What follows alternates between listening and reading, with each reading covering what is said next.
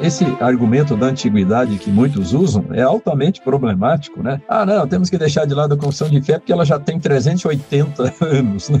quase 380 anos. Então é uma coisa já muito ultrapassada. Bom, se a gente for usar esse mesmo argumento em relação à Bíblia, como é que vai ficar? A Bíblia é bem mais antiga ainda que a confissão de fé. Quando a gente diz que esses homens do passado creem do jeito que eu creio, eu testifico de que a Igreja de Cristo ela tem uma continuidade que atravessa as eras. I think one of the most significant challenges that we face in our day, at least in the West, is that we have an incredibly individualistic and narcissistic culture. This is one where people uh, look to themselves and they decide I want to believe this, I want to believe that, and nobody can tell me what I can believe. In the sense that the whole prevailing mood of certainly modern Western society is that everything which is past, even up to a few years ago, is is basically obsolete. It's a kind of cultural imperialism of the present.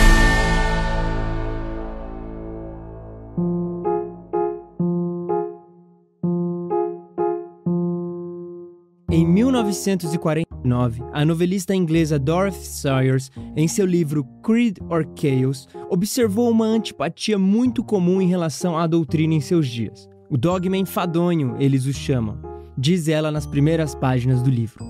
Esse descontentamento pode ter inúmeras causas, mas geralmente é resultante de um certo desdém em relação a algo que parece ultrapassado. Veja, ainda é muito comum nós vermos isso atualmente. O adolescente, por exemplo, costuma não gostar tanto assim das coisas que seus pais gostavam.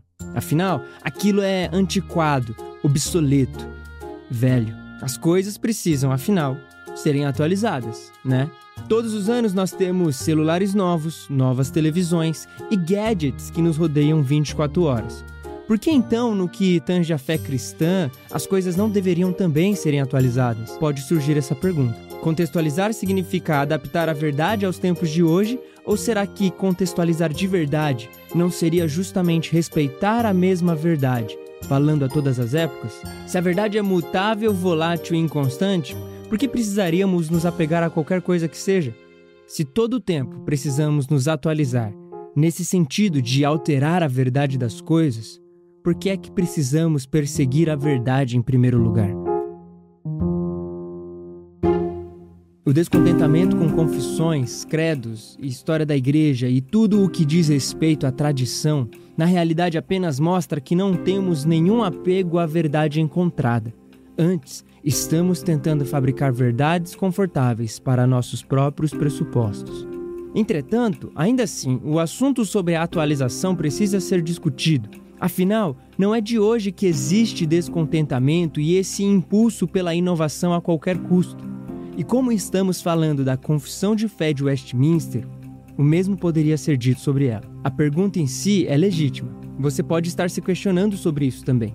Por que ainda utilizamos em nossas igrejas uma confissão escrita no século XVII? O que ela pode nos ensinar ao lidarmos com questões que só são discutidas hoje e não estavam presentes em 1643? Algumas das discussões que os teólogos de Westminster procuravam responder não são preocupações primárias hoje. Ou você acha que o Papa atual é o Anticristo? Pois era isso que os teólogos afirmaram quando redigiram a Confissão de Fé. No capítulo 25, artigo 6, eles dizem: Não há outro cabeça da igreja senão o Senhor Jesus Cristo. Em sentido algum, pode ser o Papa de Roma o cabeça dela, mas ele é aquele anticristo, aquele homem do pecado e filho da perdição que se exalta na igreja contra Cristo e contra tudo o que se chama dele.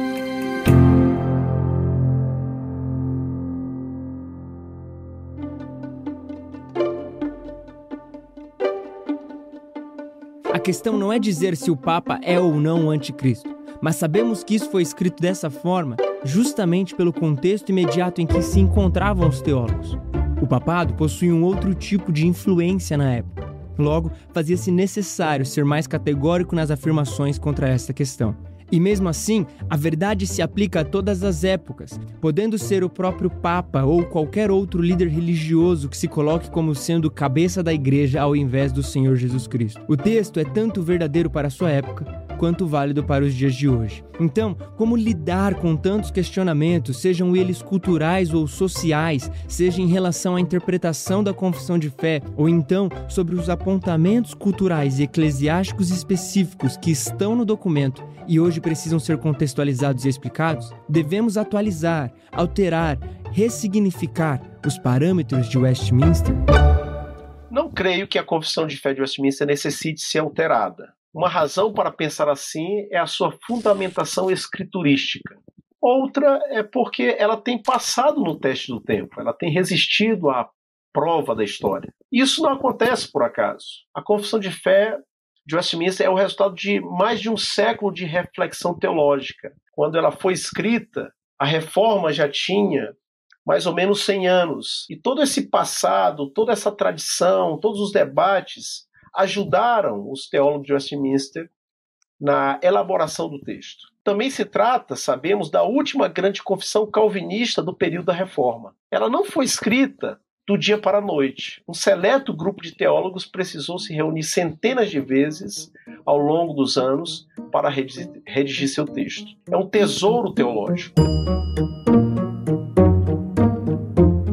Embora a resposta assertiva como um não, não precisamos atualizar as confissões, possa saciar parte de nossa busca, isso ainda não altera o fato de que no coração do homem contemporâneo e, consequentemente, do cristão atual, surge uma insatisfação contra credos e confissões de forma geral, e uma necessidade por algo mais, que parece não ser satisfeita pela história da igreja e a construção da fé cristã ao longo do século. The sense that the whole prevailing mood of certainly modern Western society is that everything which is past, even up to a few years ago, is is basically obsolete. It's a kind of cultural imperialism of the present, and so the mindset is is very much against that. And that, of course, is really a, a, it's not simply the Westminster Confession which is in view, or indeed the ecumenical creeds, but it puts into a different perspective the view of the whole uh, great tradition of the church and indeed scripture as well. So it's a major problem which needs addressing. Carl Truman, em O Imperativo Confessional, faz algumas denúncias importantes contra este tipo de posicionamento. Segundo ele, há alguns fatores presentes na sociedade atual que nos levam a esta condição, como o consumismo, o anti-autoritarismo e o desaparecimento da natureza humana, por exemplo. Tanto a nossa capacidade relacional como institucional estão passando por um teste contra o relativismo ou subjetivismo e a tendência combativa a qualquer verdade absoluta. Há uma vontade e força monumental em romper com tradições e padrões do passado, na ilusão de que se propõe uma vanguarda inovadora. Mas vamos voltar com calma. Qual a relação destas coisas com a rejeição do passado? Segundo Truman, há muitas. O consumismo, por exemplo, baseado nesta ideia de que a vida pode ser satisfatória por meio de uma aquisição de algo no futuro que não se tem no presente, começa a buscar novas alternativas para suprir demandas e necessidades do consumidor. Igrejas ao redor do mundo sucumbem a essa tentação e logo começam a repensar seus cultos e programações baseando-se na quantidade de pessoas que atende às reuniões. Hoje observamos manifestações litúrgicas diversas se formando incorporando fatores culturais, comportamentos locais, movimentos de época e estéticas variadas. Ao mesmo tempo, novos paradigmas para a adoração pública se juntam ao fenômeno religioso. Há quem proteste pela forma tradicionalista, bem como há quem rompa ligações com qualquer historicidade na liturgia. O ambiente para a reunião dos santos na epifania da igreja tem sido desde o século XVI, constantemente tensionado entre o transcendente e o circunstancial, entre a reverência e a liberdade da contextualização, entre o conhecimento e as emoções. Essa tensão entre o conhecimento aferido e ensinado no culto e nossos sentimentos é algo sempre presente nas reflexões litúrgicas. O coração do adorador precisa ser livre então, técnicas e repetições distanciam e cercam essa liberdade? O culto deve ser contextualmente livre e espontâneo ou rigorosamente tradicional e reverente. Ignorar o fato de que a reforma protestante é o ponto inicial da transformação litúrgica atual é uma irresponsabilidade. A Confissão de Fé de Westminster também reflete sobre essa área. Olhar para a produção da teologia reformada e dizer que tais reflexões não auxiliam a produzir igrejas culturalmente relevantes é manipular a verdade.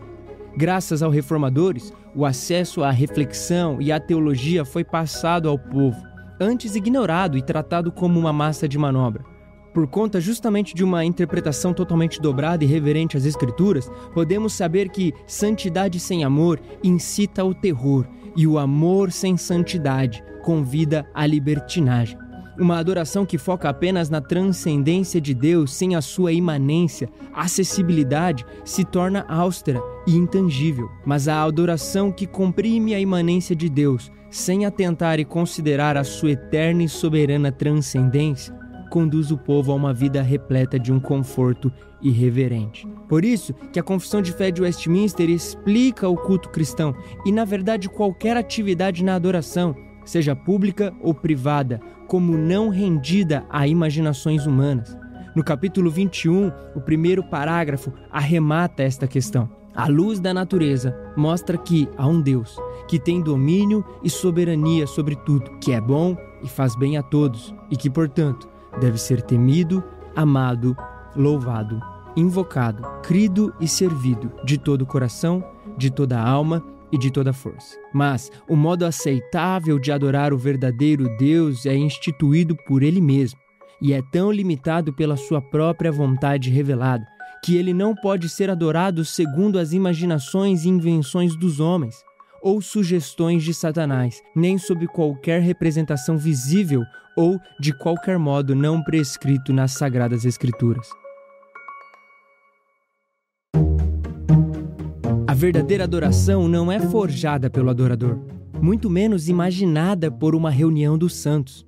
Ela não pode ser rendida a uma elaboração fictícia de um grupo ou de um indivíduo, como uma revelação especial a uma classe superior ou um sonho particular revelado para um pregador emocionado. Antes, a verdadeira adoração é justamente uma resposta apropriada ao Criador, nas formas e nos moldes pelos quais o próprio Deus instituiu. A verdade é encontrada nas Escrituras, jamais fabricada. É a revelação de Deus que serve como material prova dos credos, confissões e do culto cristão.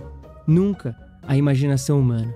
No fim, é exatamente isso que o nosso anseio humano tenta realizar ao produzir sua própria forma de adoração modelar bezerros de ouro do nosso século, proclamando estar em verdadeira liberdade, enquanto na verdade vivemos cercados pelas grades de uma prisão. Dizemos adorar a Deus enquanto o que estamos realizando é um destronamento de Deus do culto cristão. A mentalidade o consumidor é o rei transforma todas as práticas estabelecidas e testadas pelo tempo em instáveis e completamente negociáveis.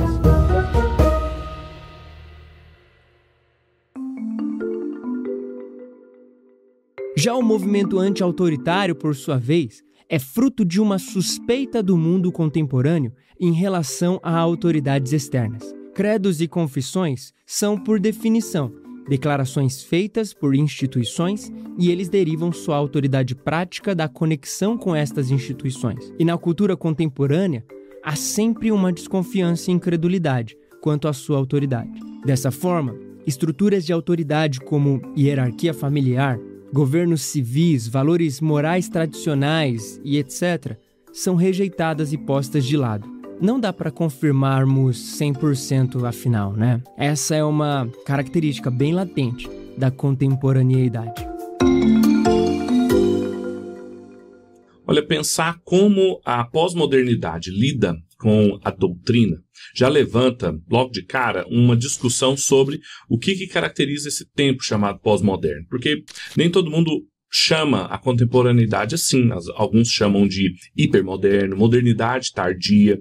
É um, é um campo de disputas em torno das características e das marcas que são próprias do nosso tempo. Então, vários filósofos, sociólogos, intérpretes do contemporâneo tentam discutir sobre isso. E esse aqui não é o ponto, mas ah, talvez o que esteja mais próximo de uma definição comum a todos eles, é uma espécie de suspeito ou até mesmo repulsa a tudo que é normativo e estrutural.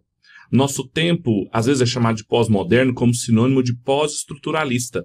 Então, estruturas muito rígidas não são bem vistas contemporaneamente. E aí, a, isso gera o que um filósofo americano reformado chamado Elvin Plantinga chamou de antirrealismo criativo. Uma série de visões, uma série de propostas, de teorias, de disciplinas acadêmicas que elas são antirrealistas. Elas lidam com a realidade de uma forma que simplesmente não tem ressonância com a realidade e de maneira muito criativa. E quando a gente caracteriza o nosso tempo assim, como um antirrealismo criativo, dando espaço a todo tipo de a, criação humana para interpretar a realidade, é um tempo que acaba lidando muito mal com a doutrina ou com o dogma. Essas duas palavras geralmente são pejorativas no nosso tempo. Chamar alguém de dogmático, dizer que alguém está doutrinando outras pessoas, são sinônimos de coisas ruins. É falta de pensamento, é falta de liberdade. E aqui está o ponto. O fato da gente lidar muito mal com qualquer tipo de normatividade, estrutura e dentro da tradição teológica cristã, lidar mal com a doutrina ou com o dogma, está no fato de que essas dimensões parecem obstruir a minha liberdade. Agora, uma outra característica latente ressaltada por Truman para essa insatisfação em relação a credos e confissões é o que ele vai chamar de o desaparecimento da natureza humana. Ou seja, o que nos conecta como seres humanos a outras pessoas de outros lugares, tempos e cultura? Os ingleses tomam um café à tarde, os judeus não comem porco e brasileiros gostam de feijoada.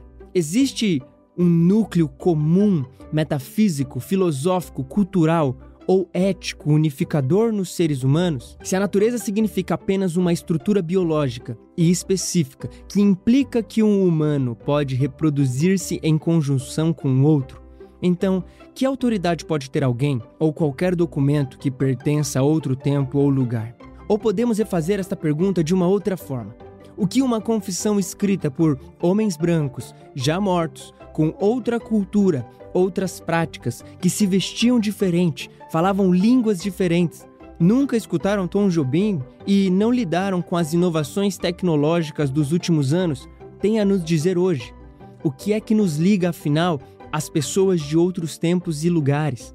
Se nada nos liga a eles, então eles não têm nada de relevante a nos dizer. O passado não é importante, o futuro ainda não chegou, portanto, o que temos é somente um hoje. É realmente um imperialismo cultural do presente. No fim, para que documentos históricos ultrapassem seu tempo, deve haver algum tipo de continuidade fundamental entre sua forma e conteúdo na era presente. Agora, que continuidade é esta?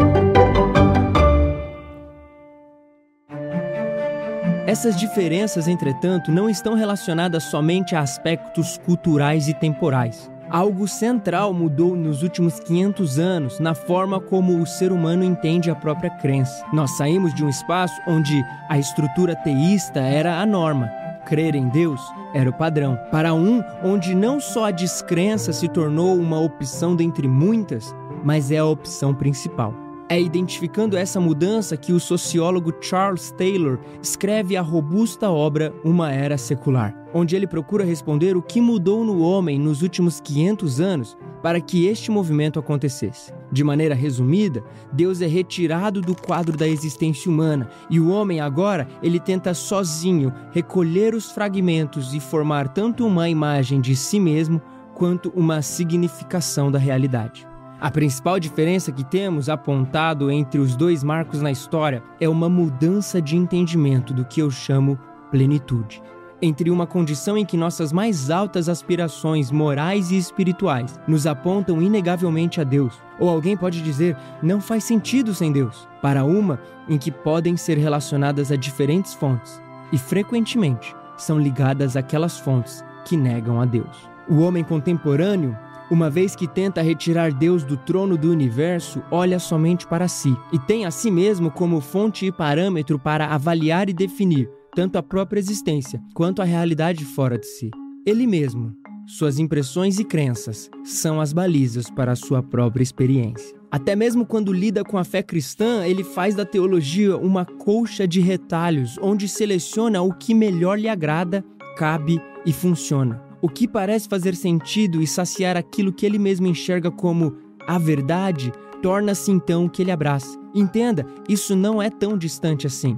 Entre nas redes sociais e você será inundado por inúmeros palestrantes e coaches que selecionam das escrituras aquilo que lhes parece mais confortável, aquilo que lhes funciona melhor. Afinal, a verdade humilha com evidências aquele que quer vencer pelos argumentos inventados, que lisonjeiam o ego. Vivemos em uma sociedade que tem prazer em argumentações sem matéria, que parecem arruinar verdades comuns.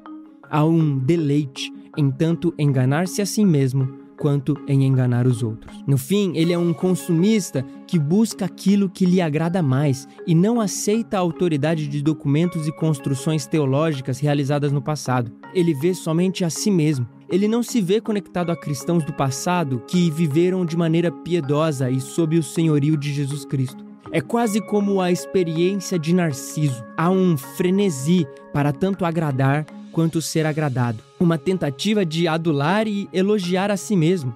Ser tão relutante com confrontos ao ponto da verdade se tornar perdida em um mar de informações dúbias. Uma conquista pela liberdade digital que, no fundo, se torna a própria abolição da humanidade, produzindo pessoas fragmentadas, incapazes até mesmo de entender amor e graça, uma humanidade sem peito. O conhecido mito de Narciso ilustra isso. Um rapaz que se apaixona perdidamente pelo seu próprio reflexo e é tão vidrado em si que não enxerga a realidade fora de si. I think one of the most significant challenges that we face in our day, at least in the West, is that we have an incredibly individualistic and narcissistic culture. This is one where people uh, look to themselves and they decide, I want to believe this, I want to believe that, and nobody can tell me what I can believe. And a person's faith and history is as deep, or perhaps I should say, as shallow uh, as their own personal experience and their own personal preferences. But if we re- remember that we are saved as individuals to be a part of the body of Christ, part of the church, then what this means is that it's not just what we individually think, but rather what does the church think? And it's not just simply the church that exists in the present, but rather it is the church that exists throughout the ages. Because one of the things that the Apostle Paul says in the fourth chapter of Ephesians is that the consequence of Christ's ascension and royal session at the Father's right hand is that he poured out the Spirit and gave gifts to the church. And among those gifts are pastors and teachers. And it means that it's not just pastors and teachers in the present that are living and breathing, but it's pastors and teachers throughout the entire history of the church. And so this means that if we truly profess, as the book of Jude says, the faith that was once delivered to the saints, then that means that we as individual Christians not only should, but we also have a moral obligation to join hands with the church throughout the ages uh, and to profess that faith once delivered to the saints.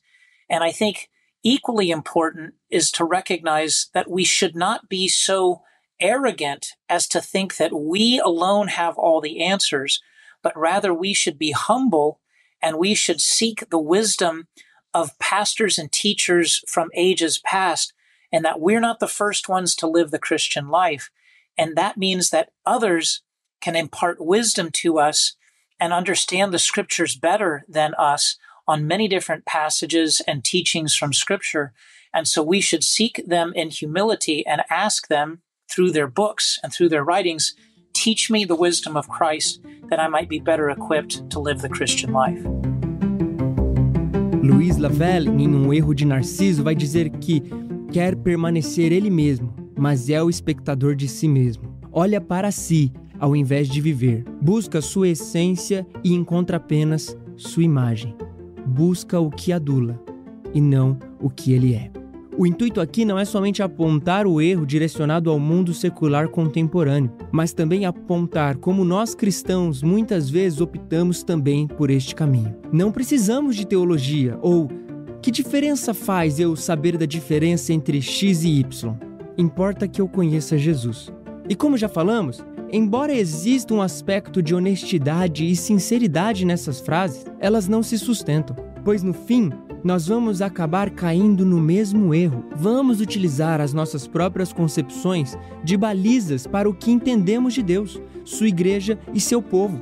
Vamos acabar formando em nós pensamentos e construções teológicas que negligenciam e ignoram toda a estrutura pré-estabelecida antes de nós. Sustentar essa posição é quase que dizer: eu quero ser cristão do meu jeito. Eu quero fazer parte do corpo de Cristo, mas da minha forma. No fim, como membros do corpo de Cristo. Não somos seres individuais, deslocados no tempo e tendo o mundo girando ao redor do nosso umbigo. Fazemos parte do povo de Deus, que tem seu início muito antes de nós mesmos. A Igreja Católica ou Universal, que é invisível e que reúne sobre si os eleitos que já foram, dos que são e dos que ainda serão reunidos sobre Cristo. Vocês se lembram do mito de Narciso, preservado através de muitas tradições na mitologia grega? Alguém que, apaixonado pela por si mesmo, pela própria imagem, acabou ignorando a realidade e colocando-se em risco. Tão vidrado estava na sua própria imagem que ignorou o rio, que acabou o matando, e o colocou em risco. Tiago usa uma imagem um tanto quanto diferente, mas na mesma direção, quando ele ali na sua epístola fala que aquele que ouve a palavra de Deus e não a obedece, não a pratica, não responde esse, esse anúncio da palavra de Deus com obediência, é comparado a um homem que se olha no espelho e logo esquece de quem ele é. Ele não sabe quem ele é, ele se esquece, é inútil aquela experiência que ele teve de ouvir a genuína palavra de Deus se aquilo não reorganiza a sua forma de lidar com a realidade, consigo mesmo, com o próximo. Então, é a palavra de Deus que organiza isso. É um princípio exterior a nós. E, e isso é poderoso. É um, é um antídoto, é um remédio poderoso para os habitantes da contemporaneidade. Quando nós estamos centrados em nós mesmos. Quando nós estamos apaixonados por nós mesmos. Que o critério não é ser salvo, mas é ser agradado quando a gente se empenha em colocar-se honestamente diante de um símbolo de fé, como a Confissão de Fé de Westminster, a gente tem ali a capacidade de ser deslocado do que é habitual, porque o mercado, a cultura, o entretenimento, as outras pessoas e, infelizmente, algumas igrejas nos mantêm nessa posição de autocentrado centrado em mim mesmo. Eu sou o critério avaliador de toda a experiência. E esse símbolo de fé ele nos desloca desse lugar, nos chama a pensar a partir de um outro quadro de referências, de um outro ponto de vista, del-referente, em que a referência é Deus, Sua palavra, Sua revelação, Sua busca pelo ser humano, e não o ser humano em busca de si mesmo. O exercício de humildemente nos atentarmos a estes documentos históricos, de ouvirmos e aprendermos com outros irmãos do passado, nos coloca em nossos devidos lugares e tira de nós essa obrigação contemporânea de darmos a nós mesmos uma identidade. Não precisamos desse peso. Não precisamos, ao ignorar os símbolos de fé, lidarmos com uma crise de identidade, pois isso vai gerar em nós uma busca utópica por liberdade, para tentarmos, por nós mesmos, definir quem realmente somos. Seguindo assim, iremos procurar por ideologias, alternativas religiosas, vamos abraçar tendências de marketing e estratégias de coach, tudo isso em busca de nossa identidade. Desvencilhar-se das confissões, documentos e símbolos de fé não te fará mais livre, pelo contrário, te fará escravo. A tradição não é um exercício de construir dogmas enfadonhos, mas uma experiência de fé continuada. A crise do consumismo, do anti-autoritarismo e do desaparecimento da natureza humana, como mencionamos anteriormente, é combatida quando humildemente reconhecemos nosso lugar na história e nossa identidade como povo de Deus. Nós fazemos parte do povo de Deus que encontramos ao ler as Escrituras. Veja, o apóstolo Pedro, ao escrever suas cartas, se utiliza de argumentos, histórias e expressões do Antigo Testamento, do povo judeu. A questão, entretanto, é que ele está escrevendo para leitores, em grande parte, gentios. Ao escrever para os gentios sobre a história de um outro povo, e utilizando termos usados por Deus no Antigo Testamento para outro povo, e ele ainda diz: ele estava falando de vocês, é porque o apóstolo quer que os leitores gentios do primeiro século e séculos subsequentes, como nós hoje, façamos também parte deste povo. Essa história aí não é a história do povo judeu no Antigo Testamento, é a história do meu povo. Ele faz questão de unificar quem nós somos com uma identidade muito mais antiga do que presa apenas às coisas do nosso presente. Então, olha que precioso. Pedro está ensinando a importância da gente a, a prezar essa ligação com fiéis do passado e também com fiéis do futuro. Quando Cristo ora na famosa oração sacerdotal, ele diz: Eu não oro só por estes, Pai, mas por aqueles que ainda crerão. Então, ele fala dessa catolicidade que atravessa eras com uma beleza muito, muito preciosa e a gente não deve desprezar isso. Então, é, aderir a esses documentos e dizer eu creio ah, como esses pais é, professaram é uma das mais belas formas da gente expressar essa catolicidade cronológica. São as confissões de fé são os credos, os catecismos que vão nos fazer capazes de pegar a nossa pequena e fragmentada história e inseri-la dentro da grande história que Deus está conduzindo. A nossa experiência momentânea, pontual, fragmentada, a nossa comunidade de fé aqui no Brasil, aqui no século XXI, como ela se conecta com a experiência de fé dos reformadores, dos pais da igreja, da Idade Média? Como que ela se conecta? Se a gente abriu mão dos documentos históricos que balizam essa comunhão. E essa é a grande causa de crise de identidade de muitos membros de muitas igrejas, porque ah, os únicos referenciais que eles têm para interpretar sua própria história é a história da sua comunidade local, que às vezes tem 3 anos, 4 anos, 5, 10, 25 anos no máximo. E mesmo que ela tenha 150 anos, os credos e as confissões, eles nos ligam a uma tradição histórica, a como Deus está ao longo dos séculos preservando o seu povo, sustentando o seu povo. E a, a crise de identidade, ela sempre gera uma busca uma busca por ideologias, uma busca por alternativas religiosas que nos encantam. É um grande erro pensarmos que a, a falta de confissão, a falta de credos vai nos trazer liberdade, espontaneidade, a gente não vai sentir falta disso, a gente vai ficar encantado com a tradição de outros, a gente vai ficar encantado com as promessas e as esperanças que outras tradições apresentam. E é aí que a igreja se torna um alvo fácil para se fragmentar na história, perdendo a sua identidade e não sabendo como ela faz parte de um povo que Deus mesmo está sustentando ao longo dos séculos. Respondendo então à pergunta levantada no início: que continuidade é esta que nos leva a olhar para as confissões produzidas lá atrás por um outro grupo, de uma outra cultura, outra língua, outros costumes e dilemas, outra forma de pensar?